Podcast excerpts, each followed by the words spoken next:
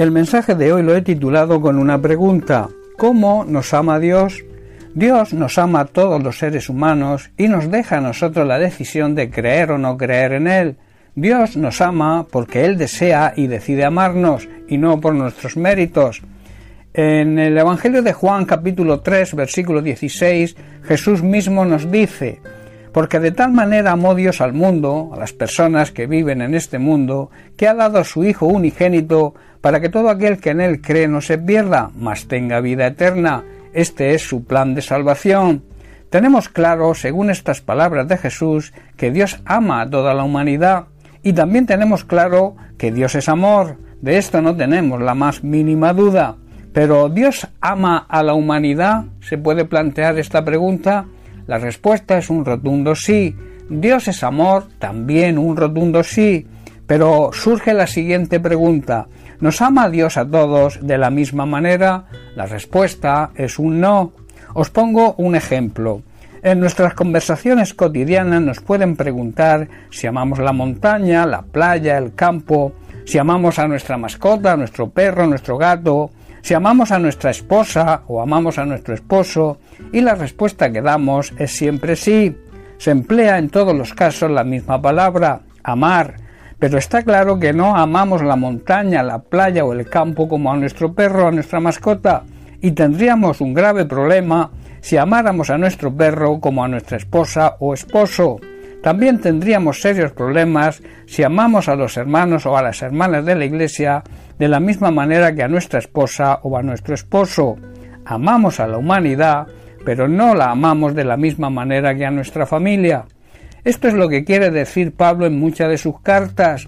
Un ejemplo lo tenemos en Primera de Tesalonicenses capítulo 1 versículos 4 y 5. Es una carta dirigida a los creyentes, por tanto es de aplicación hoy para nosotros. Dice así, porque conocemos, hermanos, amados de Dios, vuestra elección. Hago énfasis en amados de Dios y vuestra elección. Hermanos, Dios nos ama y nosotros sabemos que Él nos ha elegido para que seamos parte de su pueblo, de su familia. Y luego el versículo 5 nos dice, pues nuestro Evangelio no llegó a vosotros en palabras solamente, sino también en poder, en el Espíritu Santo y en plena certidumbre, como bien sabéis, cuáles fuimos entre vosotros por amor de vosotros. Tenemos bien claro que tenemos el poder de Dios y que el Espíritu Santo actúa por medio de nosotros por amor y para nuestro propio bien. De la misma manera nos ama Dios a aquellos que hemos tomado la decisión de seguirle. Dios nos adopta como hijos y nos ama, digamos, de una forma especial. Ese amados de Dios que dirige Pablo a los creyentes no tendría sentido si nos aferramos a la clase de amor que Jesús nos dice que Dios tiene por la humanidad. Ese tipo de amor que expresa Pablo es diferente y está dirigido a aquellos que han tomado la decisión de elegir el plan de salvación de Dios, que no es otro que Jesucristo. En 2 de Tesalonicenses capítulo 2 verso 13 Pablo también dice, pero nosotros debemos dar siempre gracias a Dios respecto a vosotros, hermanos amados por el Señor, de que Dios os haya escogido desde el principio para salvación mediante la santificación por el Espíritu y la fe en la verdad. Hermanos, en cuanto a nosotros los creyentes, no podemos más que agradecerle a Dios el ser amados de una forma especial, porque hemos experimentado su amor y la salvación que vino revelada por el Espíritu Santo cuando nos fue predicado el Evangelio de la verdad y creímos. Dios nos llamó a salvación cuando nos fueron predicadas las buenas nuevas del Evangelio y desde entonces podemos participar de la gloria de nuestro Señor y Salvador Jesucristo. De ahí la necesidad de que la palabra de Dios, el mensaje de salvación, sea predicado ese es el trabajo y el ministerio de la Iglesia hoy en día. En Mateo capítulo 28 Jesús dice, por tanto, id y haced discípulos a todas las naciones. El mandamiento es id y predicar el mensaje de salvación, las buenas nuevas de salvación a todas las personas.